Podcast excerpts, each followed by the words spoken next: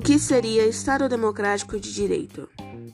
Estado de Direito é uma situação jurídica ou um sistema institucional no qual cada um é submetido ao respeito do direito, do simples indivíduo até a potência pública.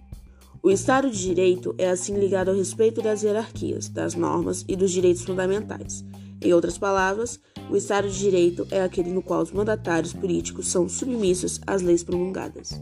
Dessa forma, o Estado Democrático de Direito é uma forma de Estado em que a soberania popular é fundamental. Além disso, é marcado pela separação dos poderes estatais, a fim de que o legislativo, executivo e judiciário não se desarmonizem e comprometam a soberania popular.